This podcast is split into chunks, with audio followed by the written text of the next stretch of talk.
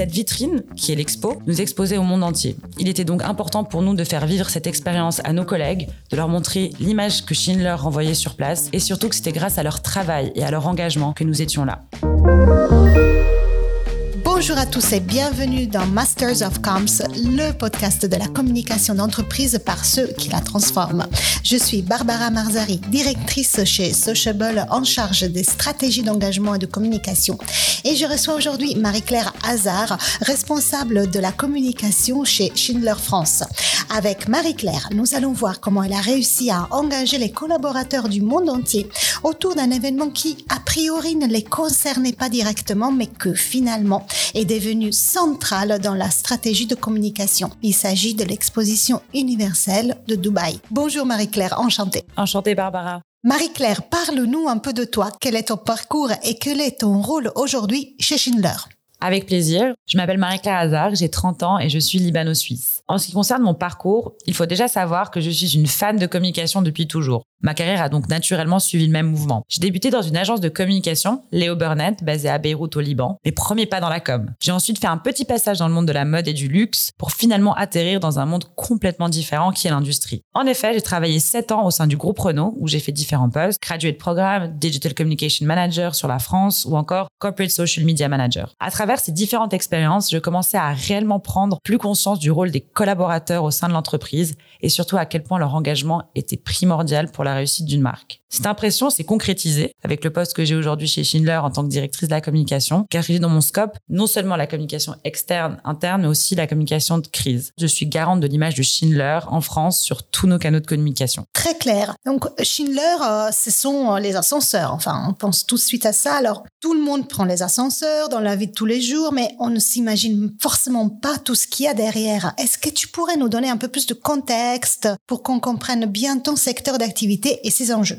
Le groupe Schindler est un fournisseur d'ascenseurs et escaliers mécaniques, mais aussi de trottoirs roulants et portes automatiques depuis plus de 150 ans. Et donc en termes de com, il y a un réel enjeu. Aujourd'hui, nous nous positionnons comme facilitateurs de vie urbaine, plus comme un simple fabricant d'ascenseurs et d'installations pour différentes raisons. La mobilité a changé, on parle de plus en plus de mobilité verticale, comme on peut le voir à Dubaï avec des immeubles qui sont de plus en plus hauts et où l'ascenseur devient vraiment la colonne vertébrale du bâtiment. Notre objectif aujourd'hui est d'optimiser les déplacements de nos utilisateurs dans ces nouvelles villes toujours plus connectées. En parlant de connectés, les ascenseurs aussi le sont. L'ascenseur comporte plus de 1000 points de contrôle qui sont transmis via un cloud et surveillés, qui optimisent la maintenance et permettent d'assurer un fonctionnement optimal de l'ascenseur. Et en parlant d'ascenseurs connectés, on a aussi des miroirs connectés, des applications. Enfin, on est complètement intégré dans les villes de demain. Un milieu euh, très technologique euh, nous euh, ouvre une belle fenêtre sur, sur le futur.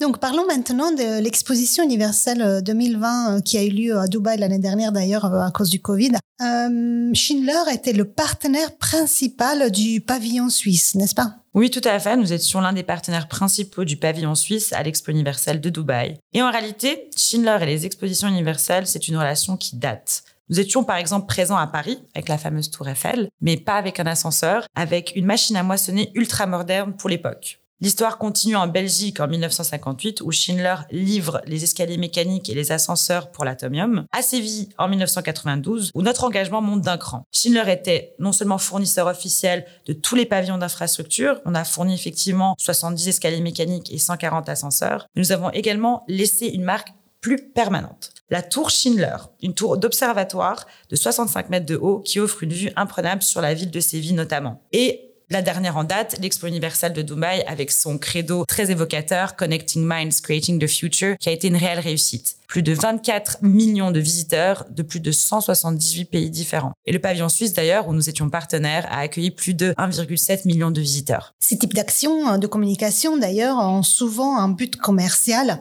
et d'un point de vue de la communication, euh, lorsqu'on s'engage dans, dans, ce type d'opération, cela reste souvent dans un cercle un peu fermé au sein de la direction de la communication, avec la participation de happy few, des directeurs, de membres de comité de direction. Mais en fait, vous avez décidé d'en faire un événement d'entreprise et d'engager tous les collaborateurs Schindler dans le monde autour de cet événement. Comment est-ce qu'une opération commerciale peut devenir un levier d'engagement interne? Entre la signature du partenariat en 2018 et le début de l'événement, il faut dire que les priorités ont évolué. Je ne parle pas que pour Schindler, mais pour littéralement toutes les entreprises. Être partenaire de l'Expo 2020 était en effet initialement l'occasion d'inviter nos clients sur place, de leur présenter nos, nos nouveaux produits, de leur montrer les lieux. Avec l'arrivée du Covid-19, qui a repoussé l'événement d'un an, nous nous sommes remis en question. Est-ce que les conditions sanitaires nous permettaient réellement d'inviter nos clients? Est-ce que cet événement n'allait pas générer de la frustration? Car la majorité de nos collaborateurs n'avaient pas voyagé depuis presque deux ans C'était assez compliqué pour être honnête. Lorsque j'ai réalisé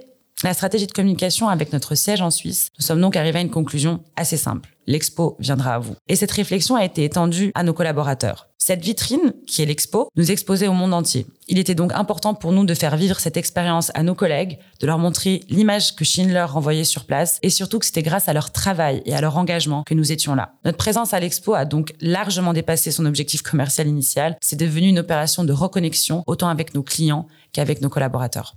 Super. Donc un événement à Dubaï, effectivement loin non seulement géographiquement, mais aussi euh, des préoccupations de tous les jours des collaborateurs dans un moment un peu particulier, comme tu l'as dit. Mais comment as-tu fait et quelle stratégie as-tu adopté pour que les collaborateurs s'engagent vraiment dans l'événement? Pour être totalement transparente avec toi, quand je suis arrivée à Dubaï, la stratégie initiale n'était plus adaptée. Nous avons dû recréer, réadapter les choses au fur et à mesure en fonction des mesures sanitaires locales et c'était assez stressant. La chance que nous avons eue, c'était qu'à Dubaï, euh, les cas Covid étaient assez stables et bas, donc nous pouvions envisager des opérations de communication. Tout s'est fait progressivement. J'ai commencé à prendre la main sur le compte Instagram Schindler Group en montrant ce qui se passait en direct. Nous avions de très bons retours et je me suis dit, et si on n'en montrait pas plus J'ai donc décidé de travailler avec une agence locale pour créer une série de vidéos immersives dont un vlog. C'était assez particulier car cela n'avait jamais été fait auparavant. J'ai également réalisé des interviews exclusives et un peu décalées des membres de notre comité de direction et cela a cartonné en interne. Les collaborateurs étaient enchantés de voir des exécutifs de façon très informelle et se prêter à l'exercice. Par exemple, l'une des personnes de notre comité de direction s'est vu poser la question est-ce qu'un chameau peut entrer dans un ascenseur? C'est drôle ça, qu'est-ce qu'il a répondu? Il a dit que il savait pas trop, mais qu'il espérait pas. Et dis-moi, Marie-Claire, est-ce que tu as eu des feedbacks euh, directs de la part des collaborateurs par rapport à toutes ces actions euh, que tu as mis en place? Alors oui, on a eu des feedbacks plutôt positifs d'ailleurs. Au-delà des commentaires et des euh, reshares sur les différentes plateformes des réseaux sociaux, LinkedIn, Twitter, Instagram. Nous avons également invité euh, certains collaborateurs, ceux qui étaient basés au Moyen-Orient, donc euh, Dubaï et euh, pays avoisinants, pour venir à l'Expo universelle et notamment pour voir le pavillon suisse. Et ils ont eu droit à un traitement VIP, donc le même traitement qu'on donnait à nos clients lorsqu'ils venaient nous visiter, avec un petit déjeuner, visite personnalisée du pavillon, et ils ont même eu accès à d'autres pavillons, parce qu'à savoir qu'on était partenaire principal du pavillon suisse, mais on était aussi présent sur d'autres pavillons. Est-ce que cette, euh, cette stratégie a marché? Quels sont les résultats? Est-ce qu'il y en a que tu peux partager avec nous? Tout à fait. À mon plus grand bonheur, ça a bien fonctionné. Le vlog a généré notamment plus de 800 000 impressions et certaines publications avaient un taux d'engagement d'environ 10%, ce qui, tu le sais très bien puisque tu travailles dans la com, est quand même un résultat assez impressionnant parce qu'on tourne en règle générale quand on a 2% de taux d'engagement sur des publications, c'est assez particulier. Nous avons également euh, eu beaucoup de sharing sur nos plateformes internes et nous avons eu beaucoup de messages positifs. C'était génial de voir l'enthousiasme des collaborateurs. Maintenant que l'expo est terminée, quels enseignements as-tu tiré de cette expérience? Écoute, depuis l'expo, il y avait effectivement eu des changements dans notre façon de communiquer. Il y avait un cap à franchir et cet événement nous a totalement aidé à gravir cette marche. Nous constatons que les collaborateurs arrivent plus facilement à partager du contenu sur les réseaux, que ce soit interne ou externe, et surtout à se montrer. Nous avons également de notre côté continué à créer du contenu people-centric qui connaît toujours autant de succès. Par exemple, nous avons créé une campagne euh, qui s'appelle We Are Schindler où c'est une campagne qui est relativement simple où on met en avant nos collaborateurs à travers des portraits et des phrases assez poignantes comme euh, la technique n'a pas de genre, le commerce n'a pas d'âge et les collaborateurs, j'ai reçu des demandes par la suite pour être euh, faire aussi partie de cette campagne. Donc j'étais réellement contente du résultat. Donc, euh, en fait, une campagne avec beaucoup de succès, mais aussi un changement de mindset au, sein de Schindler. Donc, pour résumer, Marie-Claire, pour les auditeurs qui seraient dans la même situation, c'est-à-dire qui sont en train de planifier euh, un événement et qui souhaitent le valoriser en interne, tout en engageant l'ensemble des collaborateurs, quels seraient les trois conseils que tu leur donnerais? Les trois conseils que je peux donner sont Tout d'abord, être transparent. Les collaborateurs doivent comprendre le pourquoi du comment, pourquoi on est présent à un événement et quel est notre objectif. Sinon, il est compliqué de créer de l'engagement. Créer du contenu disruptif. Les événements de ce genre sont généralement l'opportunité de communiquer différemment. Il faut saisir cette chance pour oser, dans la mesure du possible, bien évidemment. Activer la carte Brand Ambassador. Une entreprise rayonne grâce à ses collaborateurs. Il faut montrer qu'ils sont aussi à l'origine de votre succès et lorsque possible, les inviter, créer des jeux concours ou les animer pour qu'ils puissent participer à cet événement. C'est toujours une valeur ajoutée. Super. Maintenant, Marie-Claire, avant de se quitter, laisse-moi te poser la question que j'aime bien poser à tous les experts qui interviennent dans ce podcast. Veux-tu partager avec nos auditeurs le titre d'un livre ou d'un film ou d'une série qui t'a particulièrement marqué dernièrement? Ah Alors, Barbara, je ne vais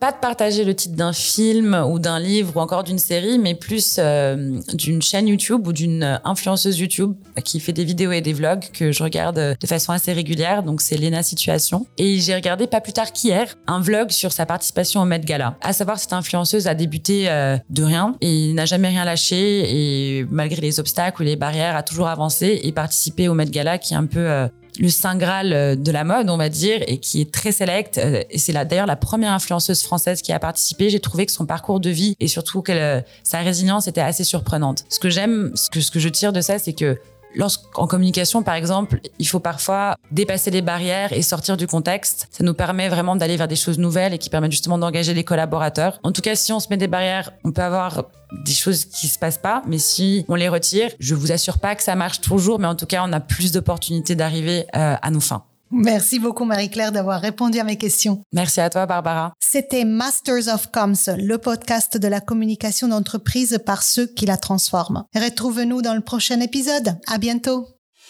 C'est la fin de cet épisode. Merci de nous avoir écoutés jusqu'au bout. Masters of Comms est présent sur toutes les meilleures plateformes de podcast et sur YouTube. Alors pour rester au contact de la communication qui se transforme, abonnez-vous dès maintenant. Si cet épisode vous a plu, n'oubliez pas de le noter avec 5 étoiles. Et pour continuer la conversation ou pour participer à Masters of Comms, contactez-nous sur LinkedIn ou sur hello at mastersofcoms.com. À bientôt.